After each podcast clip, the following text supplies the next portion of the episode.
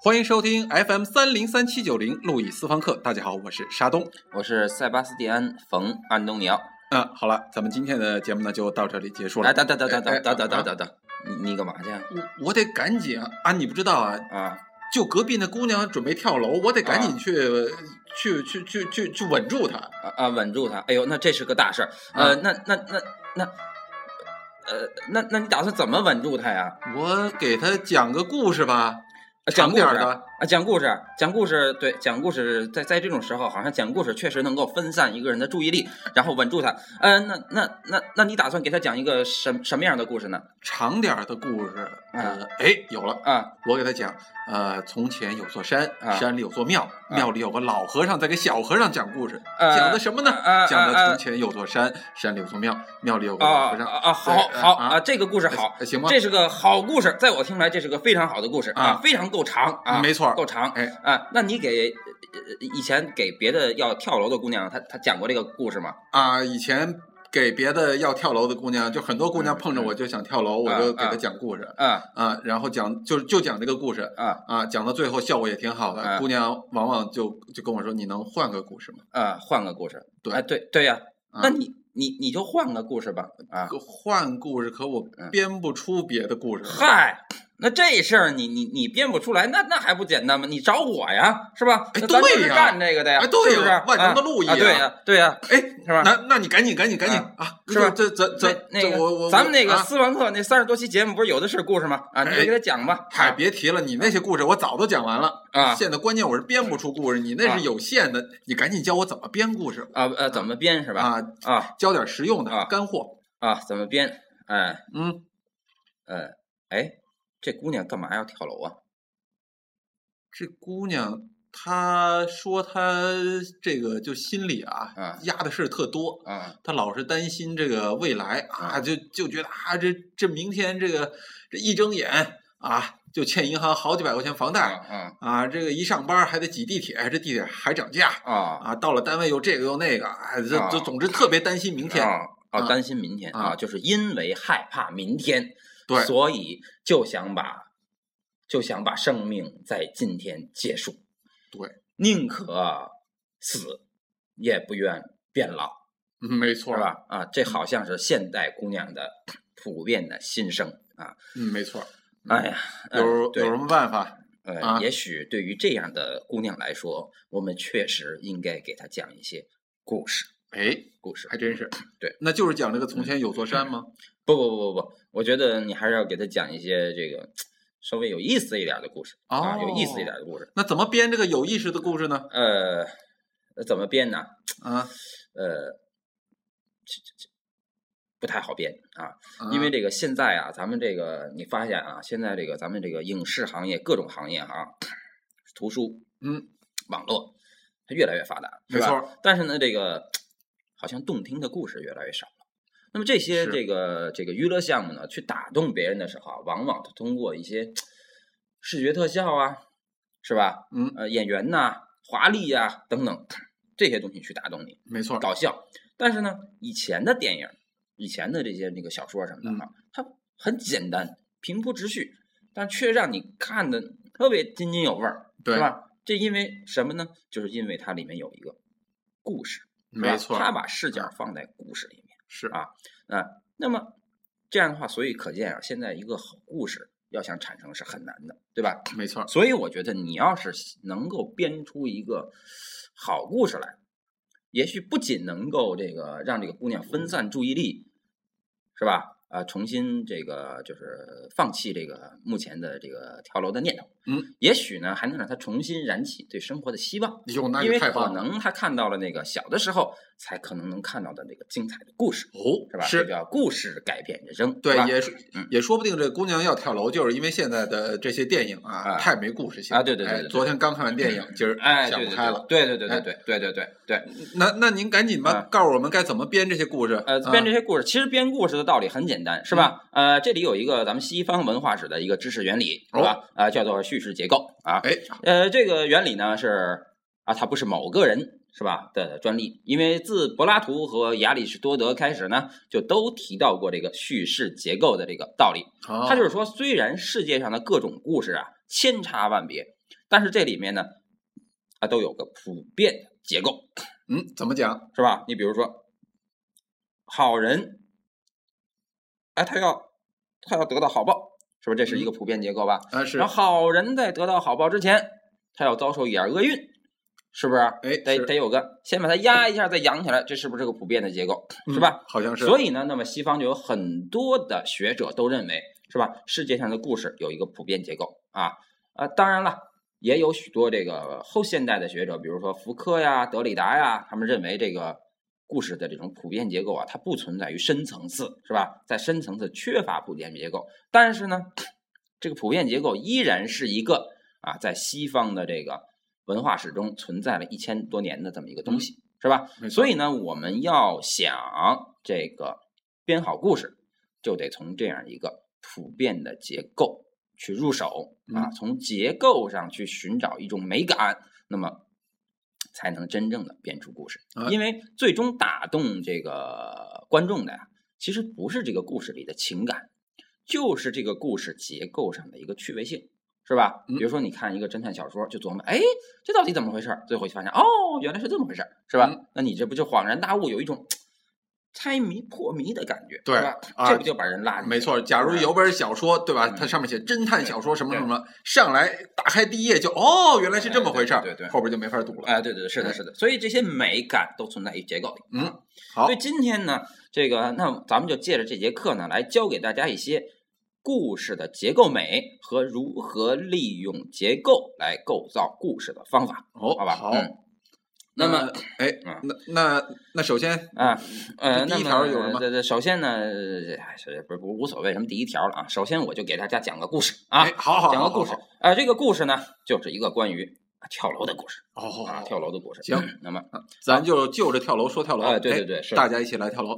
好，对，呃，呃从前有个人呢，他活不下去了，嗯，是吧？但你不要问我他为什么活不下去，嗯，因为一说为什么，实际上就是在打动观众了，实际上他就不是结构上的问题了，是吧？啊那么我就要谈的是，他想跳楼啊，咱们就假定他是因为某种原因想跳楼，嗯行，但是或者他就是想跳楼。对哎，没但是嗯这个故事它是发生在这个西方的这个基督教的这个社会环境中啊哎呦，那就复杂了，因为基督教不让跳楼啊对哎，他不让自杀。啊，对，不让自杀啊，自杀是违法的，对但是呢，那那你总不能让过不下去的人没出路吧？是不是？对啊所以呢，在这个国家里呢，就有这么一座楼啊，是允许你跳的，哎呦，是合法跳楼楼啊哦。，那么从这座楼跳下去，你死了以后不会遭到 宗教法庭的裁判。哎呦，那这个楼可火了。对，这楼啊很火啊。于是这个人呢，这个基督徒啊嗯，他就想，那我既然活不下去了，要跳楼，是吧？嗯，我就只能到这个地方去跳楼啊。那么啊，那就去吧。对吧？哎，他就去，他就去了。但是你要注意啊，一般情况下想跳楼的人呢，虽然我们不问他跳楼的原因，但是一般情况下，大部分时候啊，这人都是相对比较穷的，嗯，啊，对，比较穷的哎啊，一般是这样哎，对，所以咱们这故事就设定着一个穷人他，他他想跳楼、嗯啊，然后呢，当他走到这个楼跟前的时候，他看到一条跳楼规则哦，这还有规则啊，跳楼规则啊，这跳楼规则写啊，你到这个楼里跳楼，从一楼跳下去是免费的，哦，从二楼跳下去要十万。哎呦，涨价了对，如果你要从二楼跳，你就得花十万块钱才能跳这个楼。啊，挺贵的。如果你想从三楼跳，你就得花一百万。哦，这是十的平方啊。如果你要想从四四楼跳，你就得花一千万，哦，十的三次方。他就他收费的这个高低啊，跟你是是不是能够死死瓷实了？对，哎，有就是关系。你想死的越瓷实，你就得花的钱越多。哎对也就是如果你想从 n 层楼跳下去的话，你就得选，你就得花十的 n 减一次方那么多的钱去跳这个楼。哦，那那这哥们儿后来跳成了吗？这哥们儿一分钱也没有啊，呃，一分钱没有。那所以他只能，如果他要跳的话，他只能选择从一楼跳下去，啊，就跳出来就是啪啊死不了。啊，充其量把脚把水推推推推摔崴了，啊然后你还得到医院花医药费受那罪去。哎后来这人一看这个，那想想算了吧，别死了，是吧？哦所以说，哎，跳楼也是有经济特权的。哎，对，这就是我要讲的第一个故事。哎，那这个故事从结构上说，它有什么技巧呢？啊，结构上说就是他，他向人展示了一种美感。哎，对呀，这个美感在哪儿呢？这个美感在于平衡，平衡，平衡，哦就是说，对于主人公来说，是吧？他有两个动机，他有一个动机啊，他有一个动机，他的动机是想死的，没错，但是观众有一个动机，你别死，嗯，是不是？对于是呢，他先开始制造了一个他想死的动机，然后又制造了一个他怎么死也死不了的这个障碍，是吧这样的话，使他的想死和他的想活形成了一种平衡，嗯，是吧？那么这个平衡呢，是在一开始要制造不平衡来看的，就是从这个你看，从这个这个人想死、想自杀这个事儿上来看，这个故事是一个悲剧的故事。没错，是吧？很悲情。然后从楼层收费这个角度来想，这个嗯故事也很悲剧，是，就是连跳个楼都要收费，对？吧？但是这两个悲剧的动机合在一起的时候，它变成了一个喜剧，嗯因为这个悲情的人死就就活下来了，嗯，是不是？在观众心里就取得了一个平衡，就是两个夫妇啪放在一块儿得正，那也就是说，我们今后可以哎用这个技巧，嗯就所谓的制造不平衡来编故事，嗯，嗯对吧？哎，弄两个这个这不平衡的事儿，这啊这这俩对立面在一块儿冲突冲突，对对对平不平衡，这个持续到最后，咔嚓皆大欢喜了。对，哎，这个故事就有意思对，是吧对？这是一种制造好的故事的方法、啊。哦。哎，那还有什么方法呢？哎比如说啊，那么比如这个啊，我们嗯刚才讲了一个、啊跳楼的故事，哎，是？吧？好，那我现在啊再给大家讲一个啊跳楼的故事啊、嗯啊跳楼的故事啊，就从前啊啊他有这么个神经病，哎，神经病，哎神经病。啊神经病啊。啊，为什么要是神经病呢？是吧？为什么要不是不是不是一般的人呢？啊，对啊，刚刚才啊不就是个普通的人吗？哎普通的人，哎哎啊，但是到刚才咱们也有个限制，嗯基督徒，呃，穷人，哎，啊啊，对，哎呃，神经病的设定就是为了让他的这个角色化强一点，是吧？哦为了让这个有结构的故事能稍微有一点感染力。哦，就角色化与性格化，对这个我想起来了，以前我我们也说过，对吧？对就是哎，你要编一个故事，对，对或者要要要编一个这个小说、电影，哎对，这个里边的角色一定要是，就是我们所说的典型角色，其实就是让他人物性格化跟角哎色化。哎那行，刚刚才说这神经病，他要怎么跳楼？啊，神经病呢也想跳楼，哦是吧？啊，可是你想，神经病干嘛要跳楼啊？是吧？啊对神经病他已经是神经病了，对他干嘛跳楼啊？对，他可以在梦里跳啊。啊，对对对，呃，但是这个神经病他不是一个一般的神经病有啊，他是一个非常有雄心壮志、壮志凌云的神经病哦，是吧就是叫什么妄想症？啊，对对，妄想症啊，他想跳楼，因为他想扬名世界，是吧？嗯他想做一件能够震惊世界的事情，有理想有抱负，对吧？哎，所以他想一鸣惊人啊！你看，其实啊，这样的神经病遍地都是，是吧？是啊只不过很多人他虽然没有进神经病院，但是其实都是这样的神经病。他想以各种形式实现自己的壮志凌云，实现一鸣惊人、扬名世界的理想，对吧？啊，所以到网上去爆红嘛，是吧？是啊。那么这个神经病呢，他他不幸他走进了神经病院，是吧？嗯但是这个神经病院呀，有一个能让他扬名世界的地方，就是有一座非常高的高塔，哦，是吧？他就是想从上面跳下去。哎，对于是呢，有一天有一个朋友去看他，嗯，啊，他还不能自己跳下去啊，嗯他得等到有一个朋友去看他的时候，啊，当然这位朋友呢是一个非常有智慧的人嗯啊，非常有智慧的人，就是跟我似的啊，非常有智慧的人。然后呢，他就陪着他一起上去，嗯啊，两个人走上那个高塔，然后呢，走上这个高塔以后，这个神经病就跟我说啊，让我们从这儿跳下去，然后扬名世界吧。嗯，我心想，他妈你跳下去跳下去，你不干嘛把我拉上啊？哎，对啊，我我我我我不想扬名世界，是吧？啊啊，然后他于是我就说，你就算从这儿跳下去了，你也不可能扬名世界，嗯，因为每个人都可以从这儿跳下去，只要他想跳，他随时可以从这儿跳下去。哎，那要扬名世界该怎么跳呢？扬名世界的话，你要想让扬名世界，你就得做到别人根本做不到的事情。哦，比如对吧？比如说你从这儿跳下去，别人都能做得到。是，但是有一件事情，如果你做到了，是别人一定做不到的，哎，什么事情？那就是我们从这个塔上走下去，然后跳上来。虎，这个有点深度了。这事儿连青蛙都做不到，哎是能做得到吗？如果你能从外面跳上来，那你就一定能破掉吉尼斯世界纪录。嗯，啊，你一定能够扬名世界。于是这个神经病听完以后，信心倍增，红光满面，重新燃起了斗志。于是我们两个就走了下去，开始往上跳。我们在每天的练习往上跳，我们每天都在锻炼，在进步，我们的身体越来越好。也许有一天我们会跳上去，也许跳不上去，但是我们会为了能够跳上去的目标，在不懈的努力着。为了扬名世界的理想而不懈的奋斗着，那您这种往上跳的跳楼方式，哎这就是第二个故事。哎，这也是个故事。对，这就是故哦事。，那这个故事它是有什么技巧呢？它的这个从结构上的美感，它就是打破了一般的人对一件事儿的一个固定看法。那么这件事情，首先先打破对于跳楼的看法，嗯是不是？跳楼跳楼一定要从上往下跳吗？对呀、又没有说是跳下楼。对啊对吧对啊，你可以哎跳上楼，对不对？是是是啊他他他打了一个结构。那么另一个呢，就是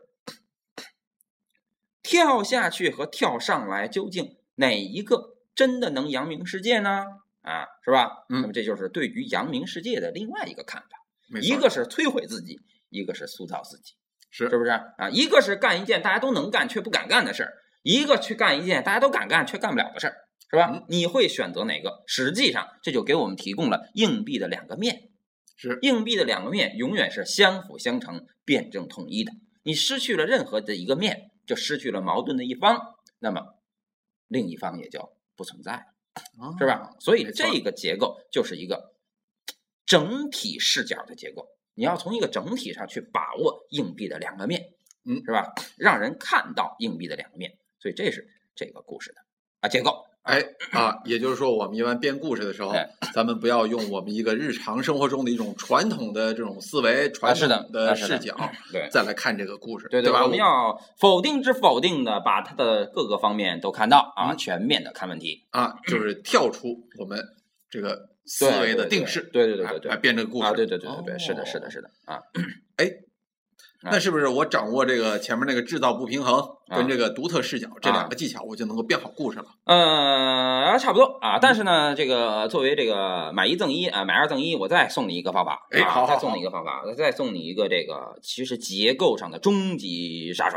啊，就是最终我们还要在这个解决方案上下文章。哎，啊什么叫解决方案？就是你制造一个难题，嗯，然后呢，观众会跟你一起想怎么解决。嗯，这个时候呢，你蹦出来一个观众都没有想到的解决方案，你这个故事就成功了。哦，哎，对，所以有很多小说、很多电影，就就就是说那是精彩的啊。嗯，其实他们最精彩就精彩在结尾的部分。对，也有很多小说和电影，其实前面一直都很精彩的，但是就是到了后来解决方案那块，咔嚓，然后你看啊，操，就这么回事儿啊，是吧？啊我们很多吊胃口对，很多 国产的侦探片儿都是这样啊，对对哎对，都是这样啊，对对。啊，包括我们有些著名的。的这种电视栏目，对吧？说啊说说说这个啊，这个乡村这个晚上闹鬼，查了半天，啊，对，后后来发现是隔壁牛叫。对哎对对对对对对，非常让人失望啊！是啊，所以呢，就这个问题呢，我再给大家讲第三个故事啊。哦第三个故事就关于解决方案的啊，对对对，第一个故事是一个跳楼的故事嗯啊，第二个故事是一个跳楼的故事啊，所以第三个故事我们要讲一个跳楼的故事啊，啊，跳楼的故事，对对对对，啊跳楼的故事今儿两个就跳楼啊。第一个故事呢是跳不了，是吧？第二个故事是我们要跳上来嗯啊，第三个故事就不那么绕了，我们就简简单单的让他跳下去。嗯，那有什么意思？从前有个小孩儿，哎，他跳楼啊，你也别问他为什么跳楼，嗯，他就是不小心跳楼了，嗯他他跳下去了，请问你觉得会发生什么？下面那就啊，啪啊，死了。死了，还有别的可能吗？呃，那还能怎么着？就是在死了以外，还有没有别的可能？在死了以外，他跳到一半，风吹上来了。是吧？呃，啊，对啊，就是没跳成，是哎吧？还有呢？还有什么别的可能？还有就是，还有就，呃，陆毅老师您直接说吧，您不是编故事大师吗？还有就是他没死，是吧？哎一般情况下，我们想到的就是死了，嗯，没死。一般就是说跳楼以后，我们想的是跳楼的结果，对吧？啊，是，但是我们这个故事里，这个小孩他跳下去以后，也没有被风吹上来，也没有也没有死，嗯，也没有落到地上，他就一直在往下掉，啊，他就一直在往下掉，一直掉。那么掉啊掉啊掉，从他小的时候一直掉到他长大，就一直在对在往下掉往下，掉哎，然后他在长大了以后，他长到二十多岁还在往下掉。那么这个时候，他碰到了一个跟他一起往下掉的姑娘，嗯，于是他们俩脱了衣服开始搞，是吧？搞搞搞搞搞，搞完了搞爽了，还在往下掉。啊然后呢，掉着掉着，这姑娘的肚子越来越大嗯啊，最后生了一孩子啊。那么啊孩子他们一家三口一块往下掉，哦，最后直到这个这男的跟这女的都消失了，那孩子接着往下掉，哦，接着再成长，接着再碰到一个姑娘，啊姑娘等等。那您这故事深了，这哪是跳楼啊，这是人生啊，这是，对，就是当你跳下去的那一刹那，其实你可能走进了另外一个人生，因为我们说时间并不是均匀的，对不对？时间是有是有这个伸缩的啊，嗯根据什么霍金的这个呃时间简史啊，爱因斯坦的相对论呐、时间不是一个固定的东西，时间不是恒等的，嗯，是不是？不是均匀的，它是伸缩的。那么当你跳下去的时候，你所感觉到的时间，它有可能 跟正常的状态下不太一样。嗯，是不是？那么，也许你跳下去的那一刹那，你就走向了永恒，而在这个永恒的世界里，它就是和我们现在又截然不同的一个世界了，是吧？也许我们从任何一个微观的视角，一粒沙、一滴水里面，都可以看到一个世界，是不是？所以这个故事就告诉我们了一种不一样的解决方案。这个解决方案，我们可以称它为微观视角，也可以称它为无限结构，是吧？就像在这个古代希腊的时候啊，有这么一个诡辩家啊，这个诡辩家一般的这个呃高中生可能也知道，叫做芝诺，嗯是吧？芝诺提出过一个呃这个悖论，叫做阿里阿斯永远追不上乌龟。嗯，怎么讲？阿里阿斯是一个赛跑健将嗯啊，我们就可以把它理解成这个兔子，是吧？兔子龟兔赛跑嘛，嗯，是吧是，兔子永远追不上乌龟，那怎么可能呢？怎么怎么不可能？就所有的故事里就没有说兔子能追上乌龟的啊，是不是？啊，对是不是？走永远龟兔赛跑，永远是乌龟赢，对吧？。对，哎，但是呢，这个这个这个谁呀、这个这个这个这个这个芝诺啊，说兔子追不上乌龟的原因，是因为，反正跟我们平时讲的语言不太一样。嗯啊，他怎么说的？就当乌龟先走出一段距离以后，兔子开始追乌龟。嗯，兔子会先追到乌龟走出的那段距离的一个点。嗯，就是比如说乌龟走到 A 点了，嗯，兔子等兔子追到 A 点的时候，乌龟是不是已经走到 B 点了？哎，没错，然后等乌兔子追到 B 点的时候，是不是乌龟已经走到 C 点了？就是乌龟总得多走那么一点点儿。，对，尽管这一点点越来越小，但它只会无限小。哦，它永远不会到来嗯。也就是说，你这么想吧，你从这儿往下跳，从楼上往下跳，你是不是得先到这个楼的一半儿？哎是，然后是不是你得再到那一半，剩下一半的一半儿？哎是，然后你是不是还得到那剩下一半的一半的一半儿？哎对我我觉得咱俩待会儿可以跳着试试。对吧哎？这样的话，这楼你是不是就永远掉不到地上？哎，有道理啊。既然永远掉不到地上，是不是你就可能在这儿长大，在这儿成长，在这儿死去？嗯，是不是这个跳楼的过程就会永远变成一个世界？哎，对，我觉得反正这个虽然咱们是个悖论啊，这个其实是那个有诡辩成分在里边，嗯对对对但是用这个来讲故事确实很有意思。对，哎是的，是的。那么这样的话，其实这种美学就是咱们十七、十八世纪流行在上层贵族里的一种微积分美学，哦是吧？当然，关于微积分，我们在以后的课程上会给大家介绍一些它的简单的原理。嗯，但是呢，今天就可以呃先告诉大家微积分的一个基点，也就是它的这个嗨点在哪儿，嗯就在这个无限的结构上啊，哦就在这个刚才讲的这个故事里，A 点永远到不了 B 点这个极限上。嗯，哎，对对对对，哎，对了，咱咱咱咱扯太远了，嗯，咱先别说微积分了，嗯嗯我还得赶紧救那姑娘去。你救那个姑娘很简单，你就把这个故事给她讲，哦因为她不是害怕明天吗？对吧？啊，对，那么这个故事就告诉他，明天永远不会到来，哦啊，这个因为明天之前，你得先经过今天晚上。啊。你经过了今天晚上的时候，你得先过了今天晚上的一半儿，嘿，是吧？是啊，那你过完今天晚上的一半，你走过另一半之前，你得先过一半的一半对，啊。所以明天永远不会到这来。明天永远 比今天多那么一点点儿。对，哎所以呢，这个姑娘，你只要去珍惜每一个一半儿就够了。行，那我就救那姑娘去。咱好咱今儿节目先到这儿。啊，不知道在这二十多分钟里，这姑娘跳下去没有啊哎？呦，那我看看去啊看看去好嘞好啊啊行，行那那这节目先这样哎。好嘞，啊哎，再见。啊，再见，哎。